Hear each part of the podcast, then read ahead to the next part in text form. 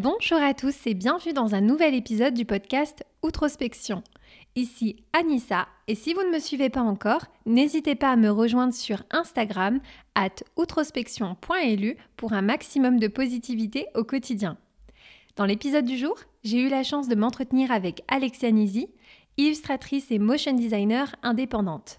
Talentueuse, sensible et engagée, Alexia a su au fil des années apprivoiser sa sensibilité et en faire une source de créativité. Ensemble, on est revenu sur les différentes étapes de son parcours, de ses premiers pas dans l'illustration à ses premières désillusions pro en passant par la prise de conscience qui a changé le cours de sa carrière, Alexia nous dit tout. Un témoignage inspirant qui, j'en suis sûre, pourra parler à beaucoup de professionnels qui évoluent dans des milieux créatifs. Aussi, j'en profite pour vous informer que cet épisode sera également disponible sur adada.lu. Pour ceux qui ne connaissent pas Adada, il s'agit d'un média luxembourgeois spécialisé dans la communication et le marketing. Donc n'hésitez pas à découvrir cet épisode et bien d'autres sur adada.lu. Bonjour et bienvenue sur Outrospection, le podcast qui te sort de ta tête et qui t'ouvre aux autres.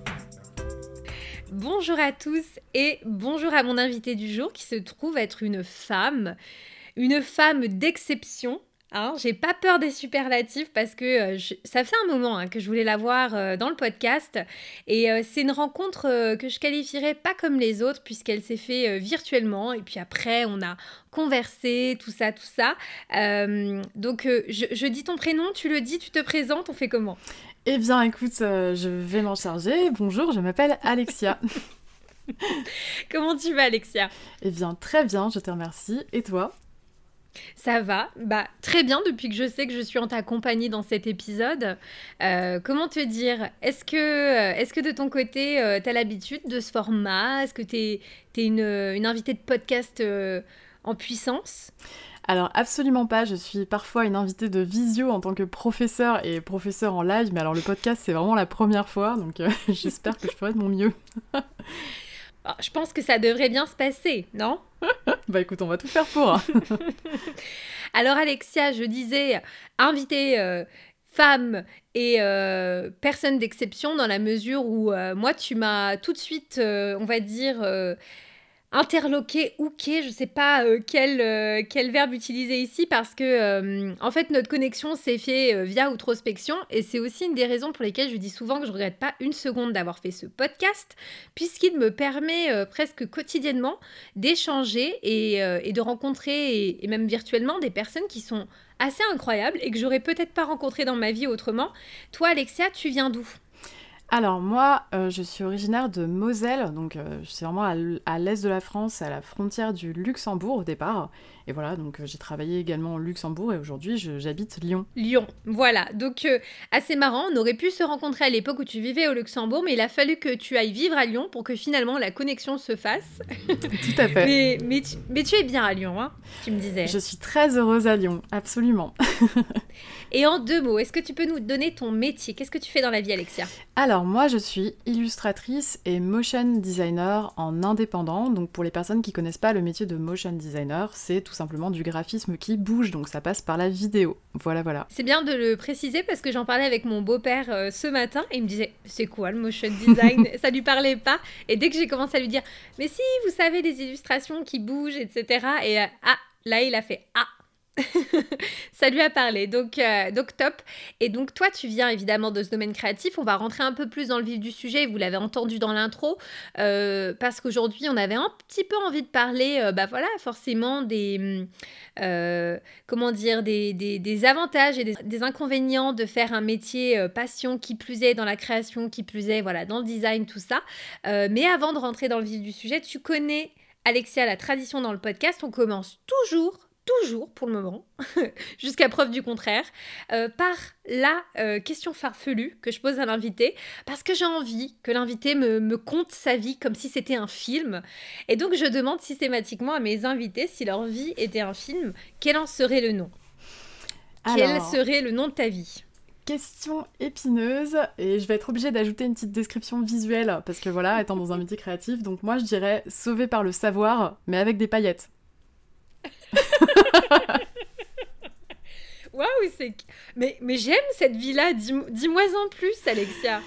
Euh, bah, sauvée par le savoir parce que je suis une personne qui, euh, en fait, s'en sort dans toutes les situations en essayant d'apprendre des nouvelles choses. Donc, euh, mhm. je, vis tout un tas de problématiques, hein, comme tout le monde. Et moi, j'aime bien, bah, justement, comprendre, décortiquer, et sur tous les domaines. Et je m'intéresse à beaucoup de choses, donc je vais lire des trucs. je m'intéresse autant à des sujets qui sont bah, hyper euh, grand public, comme à des sujets très geeks. J'adore, euh, par exemple, j'ai regardé des vidéos de naissance de fourmis, enfin des choses assez nerd. Euh, voilà. Et puis pour les paillettes, ben, vous me voyez pas, mais les paillettes, quoi. Est-ce que tu, tu, veux dire par là que tu as toujours besoin d'avoir ce petit, ce petit plus quand même, ce petit côté un peu un peu euh, glow, strass, euh, qui, qui, vient égayer le tout euh, et qui vient voilà saupoudrer cette vie de savoir par des choses aussi qui sont, qui sont assez, assez sympas, assez clinquantes. Ouais, c'est un peu ça. Puis c'est le côté aussi de pas se prendre au sérieux, de réussir à se réinventer différemment. Donc il y a vraiment ce côté aussi joyeux bah, que, que voilà, j'essaye d'arborer tous les jours, mais malgré les difficultés du quotidien, parce que clairement la, la, vie est pas rose. Mais franchement, quand on rajoute des paillettes, moi ça, me, ça suffit à me convaincre. Je trouve que c'est une solution très facile. Matin, midi et soir. Matin, midi et soir. C'est cool. Écoute, j'aime beaucoup. Euh, j'aime beaucoup le nom de ton film. Et, euh, et, tu sais quoi Je trouve que ça te correspond vraiment bien par rapport à la personne que tu es et, la personne que nos auditeurs vont découvrir aujourd'hui. Parce que tu l'as dit, tu es quelqu'un de très curieux, qui t'intéresse à beaucoup de choses et qui a aussi une grande capacité d'analyse et de réflexion sur, euh, sur ce qu'elle est et sur ce qu'elle fait. Et c'est ça dont on va parler aujourd'hui. Parce que, on l'a dit un petit peu en intro, donc toi, tu es illustratrice, tu es motion designer. Euh, tu as euh, pris perpète dans cet univers euh, très créatif depuis, depuis déjà de nombreuses années. Et, et en l'occurrence, tu es aussi consciente des limites et des problématiques qui peuvent entourer ces métiers-là et euh, des difficultés que toi, tu as pu rencontrer au cours de ta carrière. Euh, donc peut-être, on va dire, pour euh, commencer un peu d'entrée de jeu, avec une question un peu peut-être qui va te sembler brute de pomme, mais, mais j'y vais, parce que j'ai le sentiment que quand on est sur des métiers créateurs, on est toujours un peu à la croisée des mondes. Est-ce que toi, aujourd'hui, tu te sens plus artiste ou est-ce que tu te sens plus designer, par exemple? Alors, en fait, je me sens un peu des deux, et je vais même en rajouter un troisième, euh, ça va peut-être vous surprendre, mais moi je me sens aussi maker. Euh, dans le sens où, euh, voilà, l'art, il peut s'adapter à tout un tas de choses. Il peut aussi s'adapter à ce qu'on peut créer pour nous, à ce qu'on ce qu'on peut faire en bricolage. Donc, euh, donc voilà, je peux essayer de... Enfin, c'est vrai, je sais pas si vous connaissez un peu la communauté des makers, mais c'est vraiment l'idée de se dire, ben, on fait des projets pour nous. T'as des personnes qui travaillent avec des imprimantes 3D, par exemple. Moi, je sais que j'adore concevoir des plans. Chez nous, on a des meubles qui ont été faits bah, par les petites mains de mon compagnon, qui du coup était excellent pour créer et faire des choses à base de bois. Moi, je suis très très fan dans la conception. On aime créer des produits électroniques, des choses comme ça. Et tout ça, en fait, ça travaille une forme d'intelligence qui est très proche de la créativité et qui en est certainement. Donc voilà. Et après, concernant euh, tout le volet euh, designer et le volet artistique, je me suis longtemps et souvent qualifiée comme étant une designer, tout simplement parce qu'on est, on va dire, au service de notre client, donc on fait ce qu'on appelle de l'art appliqué, appliqué à une problématique client. Euh, là où moi je définis plutôt l'art seul comme étant, enfin l'art seul, l'art se suffit à lui-même, hein, mais comme étant euh, vraiment quelque chose qui est libre, euh, qui, que nous créons, peut-être pour nous, peut-être pour les autres, mais pour une idée que nous souhaitons faire passer, donc c'est deux choses très différentes. Mais plus le temps passe, et plus je me rapproche de l'art. Non pas que j'impose l'art à mes clients, mais tout simplement en fait, quand j'ai commencé à apprendre à dessiner, je me suis passionnée pour la couleur. Et ben, j'ai commencé à m'intéresser aux artistes qui sont intéressés à la couleur. Et euh, bon, pour les personnes qui connaissent un peu, c'est surtout beaucoup les impressionnistes qui ont beaucoup travaillé là-dessus. J'ai lu des livres euh, sur des personnes qui sont devenues folles de la couleur. Et moi, j'ai eu cette même obsession. Et ça, c'est les artistes qui me l'ont amené. Et tout ça, je l'amène dans mon travail d'art appliqué aujourd'hui, de designer. Et ça, c'est souvent pour ça que les clients viennent me voir. Donc tout ça, c'est lié en fait. Absolument. Et du coup, toi, comment tu es tombée euh, là-dedans, dans l'illustration euh, quel est un petit peu ton rapport déjà de base? Est-ce que tu as toujours voulu faire ça? Est-ce que euh, tu étais prédestinée à faire ça? Non, vraiment, je suis à l'opposé. D'ailleurs, euh, je me sens assez seule dans mon profil, donc s'il y a des personnes qui se, qui se sentent, oui, oui, parce que, alors moi, j'ai jamais dessiné. La plupart des créatifs et des illustrateurs et illustratrices ont tendance à dire, je dessine depuis que je suis tout petit, je suis né avec un crayon, etc. Alors moi, pas du tout. Mais alors, pas du tout. Euh, quand je suis arrivée dans mon premier stage au Luxembourg en 2012, euh, je savais pas dessiner du tout à la grande surprise de mon entourage du pôle créatif, qui eux étaient tous d'excellents dessinateurs. Euh, et euh, jusqu'en 2016, je, franchement, je faisais pas un trait droit. Et c'est à ce moment-là que j'ai décidé de me mettre à dessiner. Et par contre, j'ai eu une espèce de on peut appeler ça une vocation, on peut appeler ça un coup de foudre, parce que vraiment ça m'a mis une gifle. J'ai fait des études de communication et de marketing, et c'est pendant mes études de communication et de marketing que je me suis aperçue que ouais, la strat de com, c'est super bien la stratégie de communication. Euh, j'étais vraiment comme un poisson dans l'eau, mais c'est pas du tout ça que je voulais faire. Et quand j'ai vu les, premières, euh, les premiers graphismes, euh, et à l'époque, bah, j'ai fait mes études en partie dans la ville de Strasbourg, et la ville de Strasbourg, en termes de graphisme, était hyper avancée à l'époque, bah, je me suis dit, ok, je me suis peut-être un tout petit peu trompée d'orientation. Alors maintenant que le recul, non, parce qu'avoir bah, un bon bagage de com et de marketing, c'est vraiment top pour pouvoir faire des créas qui sont bah, justement au service de la com et du marketing. Euh, et euh, bah, voilà, j'ai repris un peu des études, mais je me suis pas autorisée à être illustratrice, bah, tout simplement parce que euh, bah, j'avais un peu le, le mythe de la personne qui avait un don, et je me suis dit, bah moi j'ai pas le don, j'ai pas le talent, donc je peux hmm. pas le faire. Et voilà. Et après, bah, j'ai mis les mains dedans et franchement, je me suis pris mur sur mur. mais mais, mais ça, ça, valait le coup, vraiment. Donc je suis très contente. Donc aujourd'hui, je peux dire à toutes les personnes qui ont peur de dessiner que non, on peut commencer. On peut même commencer à 50 ans. Ça se fait très bien très tard et, pour autant euh, trouver son compte, quoi. Absolument, ouais, ouais. Et justement, aujourd'hui, est-ce que tu qualifierais le dessin, l'illustration comme une passion? Euh, je sais plus euh, comment on définit étymologiquement la passion, mais je crois qu'il y a une forme de souffrance là-dedans, et je vous cacherai pas que c'est grâce à ça que je vous dis que c'est de la passion. parce que oui.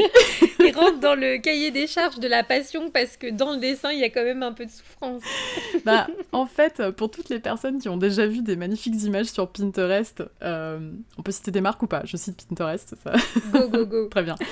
Euh, et qui ont pris leur crayon et qui se sont dit, mais demain, je fais la même chose, et qui ont commencé à poser ça sur papier et qui ont vu le résultat. Vous savez de quoi je parle quand je parle de souffrance Moi, j'ai vu des amis dépités qui voulaient faire du dessin sur cailloux. Euh, c'est la mode avant sur Pinterest avec des petits galets. Puis tu prenais un petit crayon à peinture et tu faisais ton petit dessin. Ah ouais? Ouais, ouais. Et j'ai vu ma pote avec un thé se la péter, genre, allez, j'ai quatre cailloux dans une demi-heure. Et eh ben, ils étaient beaux les cailloux. Elle était dépitée, vraiment. Donc voilà. Voilà pourquoi je parle d'une forme de souffrance, parce que euh, moi, quand je me suis lancée, j'ai eu aussi un peu, euh, bah, je sais pas, je vais, je vais peut-être un peu me juger en disant euh, cette arrogance de penser que euh, bah, j'allais, ouais, en un claquement de doigts, réussir à faire les trucs que je voyais sur, bah, sur Dribble, pour les gens qui connaissent, qui est un réseau social de créatifs où il y a des choses qui sont de très bonne qualité. Et même encore aujourd'hui, parfois je suis surprise quand je commence un projet où je me dis, ok, c'est bon, avec les années d'expérience que j'ai, je vais pouvoir bah, m'en sortir. Bah, en fait, non, ça demande encore du travail, ça demande encore des recherches. Et ça a mis de nombreuses années à ce que je comprenne qu'en fait, le plaisir, il est là et euh, bah, c'est un terrain de jeu intéressant qui va très certainement me prendre toute ma vie, parce qu'on apprendra à tout âge, surtout sur la création artistique. Et voilà euh, ma réponse à la passion. C'est pour ça que je pense pas que ça va me quitter non plus. Et voilà, et ça c'est d'autant plus une passion que euh, je ne fais pas ça que pendant mon temps de travail. Parce que bah, forcément, si je veux, bah, je vous parlais de la couleur, si j'ai envie de développer la couleur, bah, un projet client, forcément, qui a déjà une charte, on va aller dans les couleurs du client. Mais moi, ben, j'ai besoin de beaucoup plus de latitude sur la connaissance des couleurs, donc ben, j'ai commencé la peinture il y a, il y a à peu près ben, au début du confinement pour justement me donner un peu cette aisance-là. Et c'est des choses que je fais euh, ben, le soir, les week-ends. Euh, j'ai arrêté de regarder, enfin j'essaie de pas trop regarder de séries, donc euh, tout le temps des séries, je fais de la peinture à la place, donc ça va, ça se passe plutôt bien. c'est plus fatigant. Mais, mais voilà. C'est pas apaisant la peinture? Ben ça dépend parce que si tu veux apprendre, en fait il faut analyser ce que tu fais et quand euh, hmm. justement, bah, tu vois, là en ce moment, je dessine des oranges, enfin je peins des oranges. Et euh, par rapport au, comment dire, euh, au résultat attendu, là pour l'instant, mon orange est très dans l'ordre de l'art abstrait, du conceptuel. et moi, j'avais. voilà, je l'aime comme elle est, mais soyons honnêtes, j'ai envie de faire d'autres oranges dans ma vie. Donc j'ai besoin de, d'observer, tu vois, d'analyser. Et pour ça, ça demande une présence. Et, cette, et ça, en fait, le fait d'être apaisé dans la création artistique, ça se rapporte à quelque chose dans le développement personnel que tu connais peut-être qui s'appelle l'état de flow. Je sais pas si ça te parle. Oui, oui, oui, absolument. Et euh, moi, je me suis fait beaucoup avoir en tant que créa parce que je me suis dit, à chaque fois que je vais créer, je vais avoir l'état de flow. Et en fait, pas sûr. L'état de flow, il arrive, je pense, quand tu as déjà une maîtrise des processus, quand tu les as intégrés et que ça devient naturel pour toi et ça, euh, ça c'est mon avis personnel, euh, et, c'est vrai que ça pourrait être intéressant d'avoir l'avis d'autres artistes, bah ça met longtemps en fait à arriver, pour arriver à cet état de flow, euh, qui arrive quand même de temps en temps. Mais voilà, c'est t'as quand même besoin ouais, de C'est génial, hein, mais comme tu dis, c'est cette espèce d'état en fait où vraiment rien ne t'arrête, etc., presque de, de grâce. Malheureusement, il n'arrive pas tous les jours et des fois même pas toutes les semaines. Et euh, quand ça arrive, c'est génial, mais comme tu dis, c'est ça reste quelque chose qui n'est pas euh, euh, qui n'est pas un truc qui peut se répéter d'un jour d'un jour à l'autre, même si on a la meilleure organisation, même si on est bien avec ce qu'on fait, parce que comme tu dis, c'est un ensemble de critères qui doivent être finalement bien alignés pour te permettre toi de pouvoir travailler avec ton plein potentiel au moment où tu es sur cette tâche ou sur ce ou sur ce projet, quoi. Tout à fait, tout à fait. Après, il y a toujours l'intérêt, euh, chez les créateurs, on dit euh, faites confiance au processus. L'intérêt, c'est de, voilà, de découper en étapes. Et euh, ben, même si la première étape, on a l'impression que ça va rien donner, en fait, c'est toujours les traits de construction pour un dessin. Et ça, il faut faire confiance, il faut continuer. Et en ajoutant nos couches, ben, on arrive à un résultat. Et avec le temps, moi, je fais de plus en plus confiance à ça. Je me dis la même chose quand je me maquille. Trust the process. Au début, ça ressemble à rien. on part d'une toile vierge, donc euh, vraiment tous les possibles euh, sont à prendre. Et puis petit à petit, euh, je j'estompe, j'estompe. Et puis ça, à la fin, il y, a un résultat, ok. Mais je, vois ce que tu veux dire. Hein. Je n'y crois absolument pas. Moi, je suis, j'ai foi en la toile vierge, j'y crois à fond, hein, vraiment. Et justement, pour revenir sur ce que tu disais, tu m'expliquais que quand tu as décidé de, bah, finalement, de prendre ton courage à deux mains et de te dire, OK, je vais, je vais apprendre à dessiner. Donc, tardivement euh, finalement après tes études, etc. Euh, tu me dis voilà, je me suis pris mur sur mur. Qu'est-ce qui a fait que tu ne t'es pas découragé et que tu as poursuivi dans cette voie-là? Est-ce que tu as reçu euh, des encouragements? Est-ce qu'au final tu croyais en toi à cette époque? Est-ce que tu as rencontré les bonnes personnes? Est-ce que tu t'es entouré de mentors? Comment tu as pu te développer dans un domaine qui à la base n'était pas gagné d'avance sans te décourager? Comment est-ce que tu as pu poursuivre? En fait, je il y a eu pas mal de choses. Euh, c'est vrai que euh, faire des cours toute seule, c'est pas évident. Donc la première chose que j'ai faite, c'est bah, j'en ai parlé à mon entourage. Ce qu'on disait euh, en général, c'est si vous faites un projet personnel et si vous avez besoin de, bah, de vous sentir un peu en pression pour faire les choses, dites-le aux gens. Comme ça, les gens vont vous poser des questions, vont vous demander des nouvelles. et il y a un petit côté, tu vas te sentir obligé d'avancer. Ce qui tient vite à ses limites, hein, parce que quand t'as pas avancé, derrière, après, t'as honte et tu avances encore moins. Donc. j'ai testé à peu près tous ces états. Bon, bref, je suis passée par, euh, par des mentors qui étaient des amis à qui je faisais des comptes rendus euh, bah, à un moment donné euh, quotidien sur les apprentissages ah que j'ai fait. Ouais, donc ils se sont fait spammer avec des mails incroyables, donc je les remercie de leur patience. mais c'est énorme, mais même pour toi, tu vois, pour quelqu'un qui se lance de. Parce que tu sais, je pense qu'un des plus grands mal de notre siècle, en, en anglais on dit le commitment, mais tu vois, c'est très difficile en fait pour les gens de se responsabiliser et on est tous plein de bonne volonté mais tu vois, euh, être capable de se dire, allez, hop, je vais prévenir des gens, je vais leur envoyer des mails, je vais leur faire des, états de, la situation. Franchement, chapeau, cette détermination de départ était quand même assez incroyable. Bah écoute, je te remercie. Euh, voilà, euh, après, moi je t'avoue que bah, j'ai pas vraiment vu ça comme ça à l'époque, j'étais plutôt, plutôt dans le doute à chaque fois, j'étais toujours en train de me dire, voilà, je passe pas assez d'heures, je fais pas assez, enfin, ça, je me suis mis beaucoup, beaucoup la pression, justement parce que bah, je savais pas trop. Enfin, c'est assez difficile parce que c'est vrai que quand on va à l'école et qu'on a un, programme, on se dit, ok, euh, voilà, je fais euh, tant de cours de français, euh, tant de cours de maths, je sors de là, je passe le bac, c'est ok. Alors que quand tu te formes toi-même et que tu te fais ta propre école, bah, déjà, tu prends des cours, tu sais même pas si ça va servir ton objectif.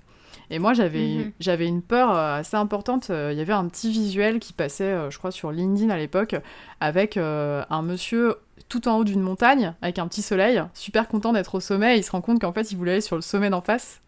Donc euh, j'étais un peu comme ça, je me suis dit, je suis en train de faire du dessin de nu, est-ce que ça va vraiment servir pour le motion? Réponse oui. c'est euh, énorme. T'as exploré toutes les pistes, y compris le dessin nu? Eh ouais, je fais du dessin académique. Euh, oh, ok.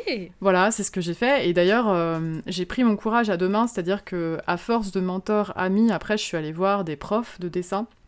Mhm. en particulier. Et là, ben, quand le confinement est arrivé, j'avais super peur de me retrouver démunie et je me suis dit, ok, je vais faire ce que j'avais jamais fait pour moi, c'est euh, voir un prof et voir un prof qui a fait une grande école. Et euh, bah, en fait, dans notre métier, une des écoles qui est extrêmement reconnue en animation, c'est l'école des Gobelins. Et donc, euh, mhm. bah, j'ai rencontré un, professeur euh, bah, de l'école des Gobelins et euh, c'était juste fantastique parce que lui, justement, il m'a, il m'a permis un peu aussi, de, bah, en me donnant des exercices, d'aller dans cette direction. Il m'a aussi expliqué ce que lui avait appris à l'école et je me suis rendu compte que finalement, ce que j'ai fait pour moi en termes de programme, c'était pas si bête que ça parce que, franchement, je me serais trompée, ça aurait pas été grave non plus parce que tout ce que tu apprends, tu vas pouvoir le mettre après dans, euh, ce que tu crées. Donc oui, effectivement, le dessin académique, c'est une super bonne base pour, euh, bah, pour en fait appréhender le dessin parce que l'humain, c'est plein de courbes, c'est plein de voilà, c'est plein d'angles, c'est plein de volumes. Et si tu sais dessiner l'humain, bah après tu sais dessiner beaucoup de choses. Ah, c'est énorme. Comment justement du dessin, une fois que tu as commencé à, à maîtriser cet art-là, tu t'es dit, eh bien j'ai envie de l'animer et de passer sur la partie motion design? En fait, à la base, moi, je voulais faire du motion design depuis le départ. Il y avait, euh, et il y avait juste un truc qui me posait un problème à moi personnellement, c'était euh, ben, que euh, ben, qui dit motion design dit design, et c'était hyper important d'avoir un design qui soit vraiment cool euh, dans le motion. Et après, dans, le, en motion design, on peut faire différentes choses. On peut utiliser différentes techniques. Donc, on peut utiliser le graphisme, c'est-à-dire vraiment des bases de mise en page avec de la photo, avec de la typo, etc. pour faire des, vidéos bah, qui, sont, voilà, qui sont rythmées euh, sur cette base-là. On peut partir sur la 3D, où du coup on va vraiment concevoir des univers en 3D euh, qu'on va animer après, c'est aussi une forme de motion design. Et on peut aussi utiliser l'illustration. Et moi, je suis vraiment tombée là-dedans, je suis tombée dans euh, bah, tout ce qui est illustration de personnages, de situations, et je trouvais que ça se prêtait aussi très bien aux problématiques de communication. Euh, que bah, ça ajoutait énormément d'émotions, et moi je suis vraiment une personne hyper émotionnelle, donc je suis hyper touchée par tout ce qui est mascotte, petits personnages, etc. Je me disais, mais mhm. ça c'est génial, ça va fonctionner super bien avec euh, bah, le public, parce que finalement, ben, moi, quand je dis jamais cible en motion, je dis toujours public, parce qu'il y a vraiment un côté euh, bah, spectacle, en fait, hein, qui est là, et, euh, et ça, c'est important aussi que le client bah, s'en aperçoive. Et euh, c'est pour ça que je me suis rendu compte très vite qu'en motion, j'avais besoin d'illustrations donc j'ai commencé, enfin j'ai commencé, non, j'ai tout commencé en même temps, en mode chaotique, c'était compliqué, mais euh, il y a eu cette partie. Pourquoi faire les choses dans l'ordre? Impossible. Mais, euh, mais voilà, du coup j'ai fait de l'illustration et j'ai aussi fait de l'animation, et le but après c'était bah, de pouvoir animer bah, ce que je créais quoi. Ok, très bien. Alors tout à l'heure tu en as parlé rapidement, tu sais, tu disais voilà, moi je suis quelqu'un, je sais que j'ai eu une certaine appétence pour les petits personnages parce que je suis quelqu'un d'assez émotionnel, tout ça. Euh, justement, ça m'intéresse de savoir comment tu t'es construit en tant qu'illustratrice euh, dans un métier où euh, on doit faire face aussi euh, à la critique, où on travaille pour des clients, où on évolue dans des, dans des milieux qui sont souvent des milieux d'agence, où tout se mélange à la fois la partie créa, mais aussi la partie chiffre, les contraintes, le temps, etc., la gestion. Est-ce que toi, de ton côté, ça a toujours été simple de trouver ta place dans, ce monde, dans cet univers Ou est-ce qu'il y a eu un moment donné où tu as dû aussi travailler sur la personne que tu étais pour pouvoir vraiment être capable de délivrer des choses euh, qui étaient en adéquation avec la demande? Euh, en fait, moi, j'ai tout simplifié, tout simplifié, tout simplifié. Au départ, c'était extrêmement compliqué euh, parce que bah, j'ai une, une personnalité atypique et des personnes qui me décrivent comme étant quelqu'un d'assez lunaire. Moi, je me décris un peu aussi comme anticonformiste et voilà, donc euh, il y a des moments, ça crée vraiment des étincelles. Et au début, je voulais vraiment rentrer dans le moule, ce qui fait que j'étais extrêmement caméléon, donc euh, je rentrais dans le moule. J'étais une personne très différente de maintenant.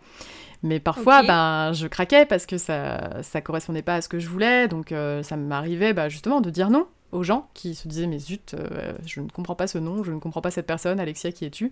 Voilà. Et à un moment donné, j'ai fait un espèce de, on peut dire, coming out de bisounours, où là j'ai fait, ok les gars, je suis sensible, voilà, je vous le dis, et c'est, je suis hyper sensible, donc ça va, ça va embêter tout le monde, mais tant pis Faisons comme ça. Donc, mais c'est trop bien. Comment t'appelles ça Un coming out de bisounours. Alors. Et euh, c'est fou comment, comment, comment ça s'illustre un coming out de bisounours. C'est ce que j'aime beaucoup le terme et j'ai envie que tu puisses justement t'exprimer sur ce sujet. Alors, par contre, je mets des gros guillemets sur le terme coming out parce que euh, je le laisse euh, très très grandement aux personnes concernées et on n'est pas du tout sur le même type de souffrance. Mais vraiment, ouais, il a quand même fallu verbaliser le fait que j'étais une hypersensible. Alors, comment ça s'est passé? J'ai perdu la moitié de mes amis j'étais dans des milieux que moi je décris aujourd'hui comme milieu violent. Alors c'est quelque chose qui doit se définir. Euh, la violence, c'est pas forcément euh, bah, dans le fait de frapper quelqu'un. La violence, hein. voilà, dans la violence physique. Elle est multiple. La violence est mm. multiple, tout à fait, et euh, bah, la violence verbale, les micro-agressions du quotidien, les moqueries, euh, le fait de mettre des gens à part, le fait aussi de, bah, de penser que les humains, en fait, ils n'ont pas des valeurs égales. Euh, tout ça, ça, ça a été très difficile pour moi, en fait, à porter. Je sais pas pourquoi, je suis née dans un monde comme ça. J'ai pensé pendant très longtemps que le monde n'était que comme ça, donc j'ai continué à m'entourer de personnes comme ça. Mm-hmm. Et euh, bah voilà, je suis arrivée à 30 ans, j'étais encore entourée d'une grande partie euh, bah, de personnes euh, qui étaient dans ce, dans ce système. Et franchement, je les en blâme pas parce que voilà, on a grandi là-dedans. moi, j'avais besoin de déconstruire ça et je vois aussi que bah, d'autres personnes le déconstruisent au fur et à mesure et se sentent mieux et mieux dans leur basket. Et moi, c'est vraiment ce que je souhaite au monde, c'est de se sentir en paix, clairement. clairement, oui. Ouais, vraiment. Et euh, bah en fait, ouais, quand, euh, quand j'ai annoncé, euh, bah, j'ai pas annoncé ça vraiment comme ça, c'est juste que j'ai commencé à être un petit peu en résistance. J'ai commencé à dire, ouais, moi je suis pas trop ok, bah, qu'on se moque, je suis pas trop ok, bah, qu'on parle du physique d'une femme en son absence, en sa présence, mhm. qu'on résume ça, je suis pas trop ok, qu'on fasse des blagues pseudo-racistes en disant que c'est de l'humour. Et, et en fait, bah forcément, quand t'es pas ok avec ce genre de truc, tu renvoies aussi des choses chez les autres. Et voilà, ça a créé des conflits, et jusqu'au moment où je me suis dit, bon, bah voilà, une rupture, des ruptures amicales, ça peut faire très mal. Euh, mais là, c'était nécessaire, parce que clairement, euh, moi, j'arrivais même plus à respirer. Il y a eu un moment où je devais aller en soirée, j'ai fait, euh, je me suis arrêtée sur le trottoir, j'ai fait une, une, angoisse respiratoire, plus moyen de passer. Et là, mon corps m'a fait, ouais, bah non, ça va pas être possible, donc ok, j'ai pas eu le choix, j'ai pris ce, j'ai fait ça. Après, j'ai géré quoi pendant quelques années, bah, de me dire voilà, je me suis sentie un peu seule. Et un jour, je suis rentrée dans un espace de coworking. J'ai vu énormément de gens dans un milieu totalement bisounours, totalement. Et euh, que des gens qui, m'ont dit, euh, voilà, on a vécu euh, tout un tas de trucs. Aujourd'hui, on est en résistance de ça et on se... On fait une sorte de Ouais, enfin, il y a, un groupe de musique dont j'ai oublié le nom qui parle de terrorisme bienveillant, mais vraiment le côté euh, où on dit non, non, non, ici c'est respect, quoi qu'il arrive, c'est respect. Et euh, la bienveillance, c'est pas euh, dire oui, se laisser marcher sur les pieds, au contraire, c'est se battre pour dire voilà, vous passez le seuil de la porte, votre voisin il vous parle, vous lui répondez, vous, vous respectez les personnes et on essaye d'enlever au maximum le jugement. Donc voilà, c'est un peu la direction que j'ai prise, et tout ça, je le mets dans mes illustrations. Et ça, porte une forme d'authenticité. Et aujourd'hui c'est beaucoup plus simple pour moi de porter tout ça parce que j'arrive avec ce gros bagage. Mais clairement euh, mhm. quand, euh, quand il était en cours de construction franchement je crois que j'ai failli laisser tomber euh, je sais pas combien de fois quoi. Écoute c'est assez incroyable ce que tu me dis. Et je trouve qu'il faut en fait ce que tu as fait c'est pas c'est pas finalement caractéristique d'une d'une sensible ou comme certains aiment bien dire une fragile tu vois. Pour moi la force qu'il faut tu sais, pour se rendre compte qu'on n'est pas en adéquation avec qui on est, avec ses valeurs dans des environnements de travail ou dans des entourages finalement euh, euh, amicaux, hein, qui peuvent, euh, somme toute, finalement influencer une grosse part de notre vie et de comment on se sent et de comment on va finalement évoluer, même au niveau du travail, dans sa relation, dans son rapport aux autres.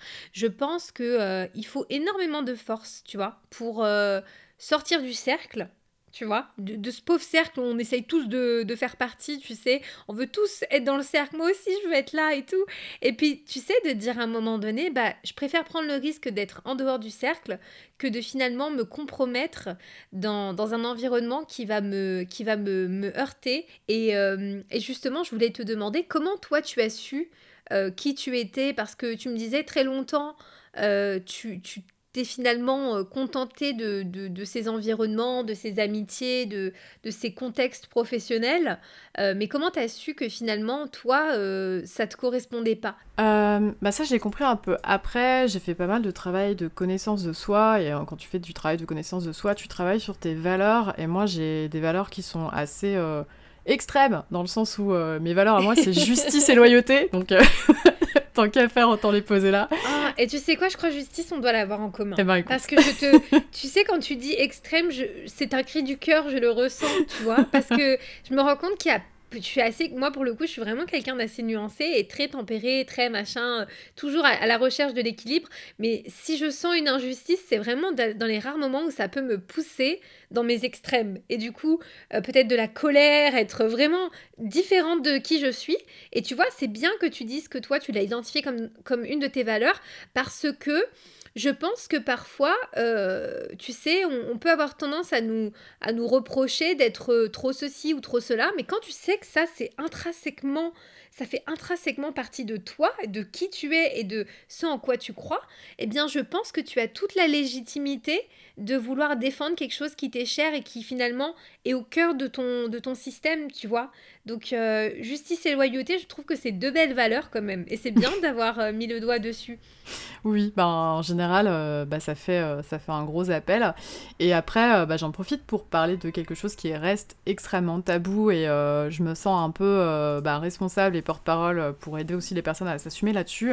Moi, je suis une personne qui a vécu la dépression depuis de nombreuses années. Mhm. Et en fait, la dépression, c'est aussi un peu la conséquence. Alors, c'est extrêmement complexe, ça peut être génétique, ça peut être plein de choses, il y a beaucoup de recherches, on ne sait pas vraiment d'où ça vient, mais il y a quand même le côté que ben, si on vit dans les absolus, euh, si on vit dans, dans, le, dans la non-écoute de soi, quand on est sensible, en plus, euh, pareil, il y a eu pas mal d'études sur les personnes hypersensibles, et euh, on sait que dans un contexte donné, bah, clairement, on se rajoute un petit coefficient multiplicateur sur les émotions qui nous tombent dessus. Donc autant la joie que la peine, que tout un tas d'autres émotions, ça fait que en fait on se prend un espèce de cocktail euh, d'émotions extrêmement fortes, plus euh, bah, un système qui n'est pas le nôtre. Et en fait, moi, ça a quand même pas mal euh, bah, provoqué des dépressions. Et quand on en arrive là, bah après, bah on peut plus travailler, on peut plus, on peut plus mhm. sortir. Enfin, il y a quand même pas mal de choses. Donc, je crois qu'il y a une personne sur huit, il me semble, qui a connu ou qui connaît euh, la dépression, mais ça reste tellement tabou parce que on n'en parle pas parce qu'on pense que bah, c'est une forme de folie, parce qu'on a un problème, parce que. Mais en fait, c'est exactement comme se casser le bras. Hein. Concrètement, euh, ça demande à euh, être reconnu, ça demande des soins, et bah, justement le fait de se dire ok, maintenant, bah, je sors de tout ce milieu qui me pose problème et je vais construire pour moi. Ça a été aussi une façon bah, de soigner ma santé mentale et aujourd'hui, c'est quelque chose que moi je fais au quotidien, le soin de la santé mentale, et je suis entourée de personnes euh, bah, qui en parlent en fait, et euh, bah, on, mhm. se, on, se, soutient euh, les uns les autres, les unes les autres sur ces problématiques, et étrangement maintenant, bah, c'est une problématique centrale, et c'est assez fou de voir que quand on parle, justement, bah, dans mon espace de coworking, il y a, y a, tout un tas de personnes, et un jour j'en ai parlé, j'ai senti mais une gêne avec un silence à table qui a duré, et je me suis dit, voilà, ça y est, euh, j'ai encore euh, dit ce qu'il fallait pas là, tout le monde va me fuir euh, cet après-midi. Enfin, c'est le cas, hein, parfois hein, les gens me fuient, mais bon, c'est pas grave, hein, c'est la vie. Et ben là, non, j'ai des personnes qui sont venues et qui m'ont dit Ah, mais moi aussi j'ai ce problème, je sais pas comment le résoudre, etc. Et j'ai dit Mais bienvenue et d'ailleurs, il y a tout un milieu artistique très cool bah, qui fait plein d'illustrations de soins de santé mentale pour expliquer bah, que tout ça, c'est normal en fait. Ouais, je trouve ça vraiment génial, tu vois, de mettre ça à contribution finalement de de la prévention sur ce sujet qui est super importante et en fait ça montre à quel point on peut faire euh, euh, des ponts, tu vois, entre l'art qui est dans la création et, finalement formaliser à travers l'illustration aussi, entre autres, des choses qui, qui, parfois sont plus difficiles à exprimer verbalement et euh, avec lesquels les gens ne sont pas toujours à l'aise. Donc je trouve que c'est vraiment un fabuleux moyen d'en parler aussi. Ouais, et puis d'une certaine façon, on casse un peu un système bah, qui dépend beaucoup aussi euh, bah, du milieu du travail, en, essayant, bah, il y a toujours le côté euh, faire des efforts, prendre sur soi, on a toujours ces, ces, ces, expressions qui sont sur nous, alors que en fait, ce mhm. qu'il y a de plus précieux, c'est l'intégrité, et, et, en fait, ne pas s'écouter pendant un temps, c'est très mauvais, c'est très mauvais sur le long terme. Donc là, on, on va aussi à l'encontre de quelque chose bah, que moi je juge naturel, enfin je juge pas, c'est ce que je constate. Après, euh, j'étais ravie de voir que ça n'avait pas été le cas de tout le monde et qu'il y a des personnes qui, qui, ont, qui ont vécu dans un milieu très sain et franchement c'est très cool. Moi ça, ça challenge mon optimisme, j'en suis très contente. Mais quand tu as l'impression que le système il va plutôt euh, bah, sur la non-écoute des individus et la non-prise en compte bah, des besoins de chacun, en fait en parler, euh, il y a un côté politique quand même dans, dans tout ça. Mmh mmh bien sûr. Et justement aujourd'hui la, connaissance de, soi, euh, que tu as vraiment mis au cœur finalement de euh, ta façon d'approcher qui tu es et comment euh, bah, tu vas te comporter face aux autres, face au milieu du travail, etc. Comment est-ce qu'elle t'aide à te placer dans ton rapport, par exemple, à tes clients? Oui, alors il y a deux choses. D'un côté, ça renforce mes rapports avec mes clients parce qu'aujourd'hui, on est, il y a quand même une vague, on peut appeler ça d'authenticité qui se promène où euh, on s'est rendu compte que ben on parle de bullshit job, on parle de, euh, pas mal de choses qui n'ont pas de sens.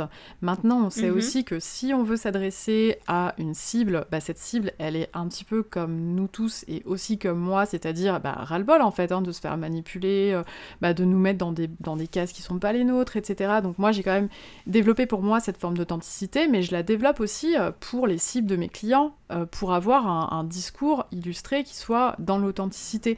Donc il y a ce côté-là. Et après, sur tout ce qui est pratique euh, au quotidien du freelance, pour moi, gérer avec mes clients, ben moi je suis quelqu'un de très carré, j'ai pas trop le choix parce qu'il faut que je protège en fait ben, un petit peu mon temps, parce que je travaille avec, mon, avec l'énergie que j'ai, donc je sais qu'il il y a des choses qui me donnent de l'énergie, faire de la créa ça me donne de l'énergie, Gérer les conflits, ça me donne moins d'énergie.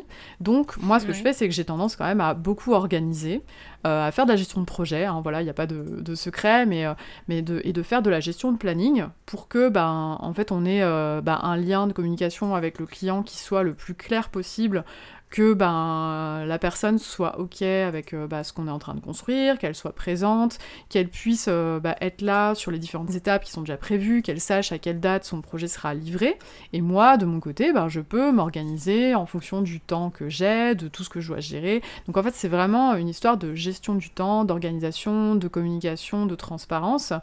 Et euh, j'ai aussi, alors je dis j'ai un sixième sens au pervers narcissique, c'est faux. Hein, euh, même quand on pratique, en fait, euh, il y a toujours plus fort que soi, donc faut pas l'oublier. Mais euh, c'est vrai qu'il m'arrive d'avoir des clients qui sont assez vampirisants en termes d'énergie. Mhm. Franchement, je les prends pas. Pour même même quand parfois je me dis là faut que je paye mon loyer, et eh ben la la, la peur de payer mon loyer elle est moins forte que euh, me faire vampiriser par un client. Ce que ça va te coûter en fait euh, d'être face à ce genre de personnage. Comment est-ce que tu les détectes justement? Est-ce qu'il y a des, euh, des dénominateurs communs entre ces personnes-là? Alors généralement, les gens qui veulent travailler avec toi, ça se passe dans la simplicité dès que ça commence à être compliqué, c'est que moi déjà, alors je suis quelqu'un, je laisse beaucoup de, de latitude. Euh, comme je disais, je suis vraiment pas, je suis vraiment pas sur le jugement. Euh, moi, chacun, chacun sa personnalité. Je me dis, chacun a ses propres besoins, donc euh, je vais pas forcément juger une personne pervers narcissique ou quoi. Mais j'ai quand même tendance à partir sur la simplicité. Donc quand on fait un rendez-vous qu'on échange, qu'on voit que ça se passe bien, bah derrière je fais un devis. Après en termes de budget ça fonctionne et on part ensemble ou ça fonctionne pas et on trouve soit des solutions, soit on arrête là. Mais il n'y a pas de souci. Par contre j'ai vécu des situations où j'ai des clients bah, qui m'ont ajouté sur Facebook, qui m'ont envoyé des SMS à 22h, qui ont essayé de m'appeler euh, et quand je leur ai dit bah écoutez en fait moi j'ai un emploi du temps, j'ai des choses à faire donc euh, je pourrais pas être dispo là maintenant tout de suite, m'insulte. c'est arrivé la semaine dernière. Voilà donc bah là là là c'était assez facile facile à voir, mais parfois il y a vraiment des, euh, bah, des personnes qui, euh, bah, qui en fait essayent de louvoyer un peu, qui parlent pas trop de tarifs, euh, qui se disent ouais viens on commence le projet, on signera les projets plus tard, des Flous, des flous artistiques. voilà, donc euh, au début quand on a un peu peur, on n'ose pas trop dire, et puis euh, bah moi avec le, avec le temps, bah je suis toujours pas une, une grosse warrior, je suis pas en mode bras de fer, je suis toujours assez diplomate, donc je pose mes questions avec diplomatie, et si je vois en fait bah, que les gens évitent la réponse parce que c'est la créativité dans l'évitement de la réponse, ça me fait toujours beaucoup rire. Euh, j'ai d'ailleurs un, questionnaire, c'est, assez drôle, j'ai un questionnaire avec mes prospects pour savoir euh, si euh, bah, je peux travailler avec eux. En fait, quand ils prennent rendez-vous avec moi, j'ai, un petit questionnaire et dans le questionnaire, je leur mets est-ce que vous avez une fourchette budgétaire? Parce que c'est hyper important quand même de pouvoir euh, bah, savoir que nos clients ont le budget avant de partir euh, bah, pour 40 minutes de réunion, autant qu'on gagne, gagne, du temps, tout le monde. quoi. Si quelqu'un a 50 euros de budget sur un projet qui coûte 3000 euros, bah, forcément là, on, pas besoin de passer 40 minutes pour le savoir. Et donc j'ai mis en place un petit questionnaire en mettant, mettant s'il vous plaît, mettez votre, votre fourchette budgétaire avec une obligation de répondre à la question. Et j'ai quand même une prospect qui m'a répondu, tu verras bien, smiley. voilà, donc ça pour dire que voilà. Donc la créativité dans l'évitement se fait sans fin et bon ça m'a fait quand même beaucoup rire, euh, bien que après derrière bah tu, tu, galères à essayer de savoir et puis ça devient compliqué, voilà. Donc tout ça c'est des euh, c'est des choses euh, bah, que tu peux voir et si on n'arrive jamais bah, à mettre en place la question du cadre administratif, moi je lâche l'affaire, je lâche l'affaire. Ça, c'est important que tu le, que tu le dises. Ça, ça m'intéresse beaucoup parce que tu vois, euh, parmi les personnes qui me suivent, j'ai pas mal d'indépendants euh, qui sont sur des métiers créa, donc euh, pas simplement l'illustration, mais aussi la photo, dans, dans, plein de domaines en fait où finalement il y a une part de passion, tu vois, de, des personnes qui se lancent et qui finalement travaillent, mais où c'est difficile. Et moi, j'en ai rencontré pas mal hein, en bossant en agence, des personnes et des créatifs qui ont du mal à aborder le sujet de l'argent, de parler de temps, de remettre à leur place les clients. De, ouais, simplement de, de donner ce cadre-là parce que euh, il y a toujours un peu une peut-être une appréhension de ces sujets-là. Et donc je pense que c'est bien aussi que de ton côté que tu, tu, tu le rappelles parce que euh, on a tendance en tant que créatif, je pense, à se à culpabiliser peut-être un petit peu et finalement à s'en vouloir à la fin parce que peut-être qu'on n'a pas dit les choses comme il fallait et à penser que ouais le problème vient de soi quoi. Ouais, mais, mais euh, en fait, euh, c'est des choses qui se, qui se cassent aussi, euh, enfin, qui se déconstruisent, plutôt qui se cassent, qui se déconstruisent quand on s'intéresse à l'entrepreneuriat. Je sais qu'après, on, est on a tous des valeurs culturelles, et moi qui suis française, en France, on a beaucoup de mal à parler d'argent. Et on a souvent mhm. tendance aussi à, à, mettre de très mauvaises valeurs sur l'argent.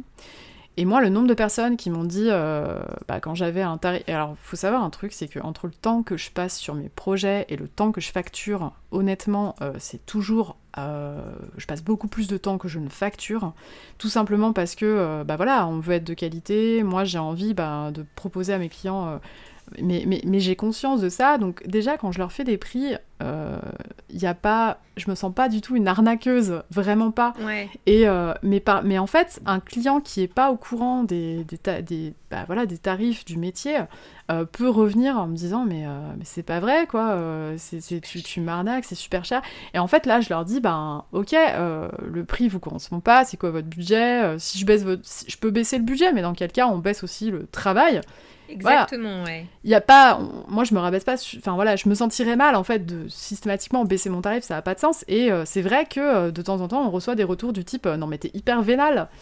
Et vénal? Bah oui, parce que bah tu vois par rapport à ses croyances à l'argent et avec le temps je me suis dit non, en fait, c'est pas une question de ça, c'est une question que bah il faut payer son loyer, que quand on crée une entreprise, eh bien il faut bah, un minimum avoir une rentrée d'argent parce que sinon bah, on fait comme tout le monde, on met la clé sous la porte.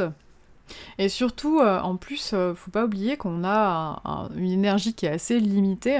Et si on se retrouve dans, une, euh, dans un projet où en fait on passe notre temps à discuter, ben voilà, de tel point, je voudrais pas ça pour que ce soit moins cher, ou je voudrais ça en plus gratuitement. Enfin, on passe notre temps à discuter. Et quand on se retrouve à faire 50% de temps de discussion, 50% de projet, c'est que là il y a un souci. Et, et clairement, il y a plus de rentabilité ni pour nous, il y a du temps perdu pour le client. Et en plus, ben malheureusement, c'est ces, rapports-là sont assez rarement positifs à la fin. Donc euh, moi, je sais que mm. j'apporte quand même de l'importance à ce que mes clients soient contents euh, de ma prestation. Et quand je sens un rapport comme ça, j'ai aussi un peu peur de me dire, mais est-ce que je peux vraiment pouvoir contenter ce client? Est-ce que en sortant, bah, ce client va pas, euh, va pas dire, bah en fait Alexia, elle travaille n'importe comment, c'était n'importe quoi, en plus c'est trop cher? Enfin, c'est pas forcément des trucs qu'on a envie d'entendre aussi. Donc il y a aussi cette réflexion qui est complète hein, sur les relations qu'on a avec nos clients. Alors euh, peut-être pour, euh, pour clore cette, interview, euh, Alexia, je voulais te demander justement, toi, de, de ton expérience après ces dizaines d'années dans le domaine et puis aujourd'hui avec la carrière que tu as, à ton compte, etc. Est-ce que tu aurais des, des, conseils à donner justement aux plus jeunes créas qui se lancent, peu importe, on va dire la discipline. Après, si tu veux faire une aparté spéciale illustration, motion design, n'hésite pas. Mais voilà, des, des peut-être des conseils pour éviter certains pièges dans lesquels toi, hmm. tu es peut-être tombé eh bien, euh, la première chose que je dirais, c'est euh, suivez vos goûts, développez votre sens du goût. Ça, c'est hyper important. Alors, c'est pas tout à fait pour se protéger, mais si, d'une certaine façon, créez pour vous. Euh, parce qu'en mhm. fait, euh, c'est assez intéressant, c'est que même si vous vous trouvez dans l'adversité, dans les questions, etc., tout ce que vous construisez pour vous, vos capacités, euh, votre goût artistique, vous l'avez pour vous, personne ne pourra jamais vous le prendre. Et ça, c'est un refuge qui est absolument formidable quand parfois on est dans plein doute et on se dit Ah oui, mais en fait, j'ai toujours mon savoir-faire en fait. Donc, ça, c'est hyper important, construisez. après, pour le reste, franchement, quelle que soit la personnalité que vous avez, vous allez être capable de devenir freelance posez-vous la question si c'est votre truc, si c'est ce que vous avez envie de faire. Mais en fait, euh, je sais que, euh, ben, voilà, on a, moi, je suis entourée de personnes qui sont très, euh, très différentes. Certaines sont pas très structurées. Elles me disent, ouais, moi, je suis pas structurée, je peux pas être freelance. Bah, tu vas apprendre à gérer avec, avec ce que tu as. Donc, il n'y a pas de, de défaut vraiment, voilà, sauf le fait de ne pas vouloir, hein, parce que le consentement, c'est quand même un peu la base sur, sur le fait de devenir freelance. voilà. Après, je sais qu'on a de nombreuses questions euh, nombreuses discussions sur le travail gratuit, donc moi je vais pas en remettre une couche euh, sur le fait de travailler gratuitement. En fait, je vais, je vais simplement vous dire un truc que j'ai appris sur euh, la négociation qui est très très intéressant, c'est que si quelqu'un vous demande quelque chose, demandez systématiquement quelque chose en retour. Et dans le cadre où vous vous posez des questions sur votre portfolio, parce que je sais que pour moi, ça a toujours été compliqué, je me suis toujours sentie euh, pas très légitime en me disant mon portfolio n'est pas assez fourni, surtout au début. Est-ce que je vais pouvoir vendre? Est-ce qu'il va falloir que je baisse mes prix, etc. Et euh, à ce moment-là arrive la bonne idée, euh, ou la fausse bonne idée, bah, de personnes qui disent bah, travaille moins cher, travaille gratuitement, comme ça tu auras des projets. En vrai, ce qui se passe, c'est que moi, mes erreurs, ça a été de travailler gratuitement pour des clients qui n'ont eu absolument aucune idée de la valeur de mon travail et qui ont mhm. pris la main totalement sur le design. Donc, j'avais fini par travailler gratuitement pour des projets qui étaient juste totalement à l'encontre de mes valeurs et qui, n'avaient rien à faire dans mon portfolio et qui n'y sont jamais allés tout simplement. Donc, si un jour vous décidez de travailler moins cher, faites-le pour une association. Et si euh, cette association vous demande de baisser les prix, dites-leur ok, mais dans quel cas c'est moi qui décide de tout ce qui se passera artistiquement. Voilà. Parce que si votre objectif c'est de mettre vos projets dans des portfolios, celui-ci, il faut absolument le suivre. C'est vraiment le plus important. C'est pas toujours facile de s'affirmer, on l'apprend avec le temps. Mais si euh, vous pouvez faire ce raccourci-là, et eh ben voilà, c'est tout ce que je vous souhaite. Super. Bah écoute, c'est des, des, super conseils et, euh, et c'est bien que tu partages. Enfin, en tout cas, j'apprécie énormément cette, euh, ouais, cette euh, authenticité dans le partage et euh, on, sent, on sent la vérité, l'expérience derrière. et, puis, et, puis aussi, faites comme Alexia, aussi prenez le temps de vous écouter et ne, comment dire, ne, ne réfrénez pas qui vous êtes vraiment au fond de vous. parce que ça aussi, c'est, ça peut être un vrai problème dans finalement le développement et l'exploitation de vos compétences et de vos capacités. Et moi, je suis heureuse pour toi Alexia, que tu à un moment donné, tu as accepté de te faire confiance et de te dire bah ok, j'ai peut-être pas fait du dessin quand j'étais jeune, mais je vais y aller, je vais y aller à fond, je vais accepter la critique, les retours. Et même chose, ces gens-là, en fait, je les aime pas. Donc je vais m'en alléger, je vais arrêter de fréquenter cet environnement là. Je vais je vais changer d'environnement et euh, je vais être là, je vais aller m'écouter et même si ça veut dire être seule, mais je vais poursuivre vraiment euh, bah, ma quête de moi et qui je suis vraiment. Donc euh, bravo pour pour ça. Écoute, je, vais finir en disant aussi que bah, tu es aussi une, une, créative euh, euh, qui, qui, fait un travail euh, fantastique avec un univers qui est riche, haut en couleurs. Tu disais justement que parfois on te décrivait de quelqu'un comme quelqu'un de lunaire. Eh bien écoute, tant mieux pour ton art, tant mieux pour ce que tu produis parce que ça s'en ressent dans tes créations.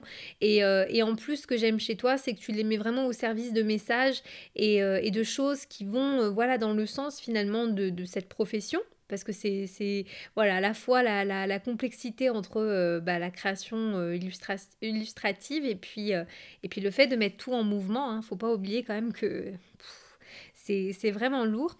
Euh, donc, est-ce que tu peux nous balancer euh, tes liens vers euh, voilà plutôt les réseaux où on peut te contacter, voir ton travail, peut-être à la rigueur comme ça les, personnes pourront se faire une idée. En tout cas, tout ce que tu veux, c'est ton moment pub. Ok, ben vous pouvez me retrouver sur mon portfolio, donc qui est mademoiselle-ni.com, donc ni n i comme mon nom de famille qui est Nizi, et bah, sinon sur LinkedIn, Alexia Nizi. J'ai un petit peu fui Instagram comme de nombreux artistes, alors euh, on a plutôt tendance à converser entre personnes du métier sur LinkedIn, donc voilà, n'hésitez pas. Merci encore à toi d'être venu aujourd'hui sur Outrospection, c'était un plaisir d'échanger avec toi. J'aurais pu encore continuer, hein. on a parlé déjà un bon petit moment, mais euh, j'espère en tout cas que vous pourrez retirer un maximum de valeur de cet échange. On se retrouve très vite dans un nouvel épisode, et puis d'ici là, prenez bien soin de vous. Hey, si vous êtes encore là, merci beaucoup pour votre écoute, j'apprécie énormément. Si vous avez aimé cet épisode, n'hésitez pas à le partager autour de vous pour donner plus de visibilité au podcast.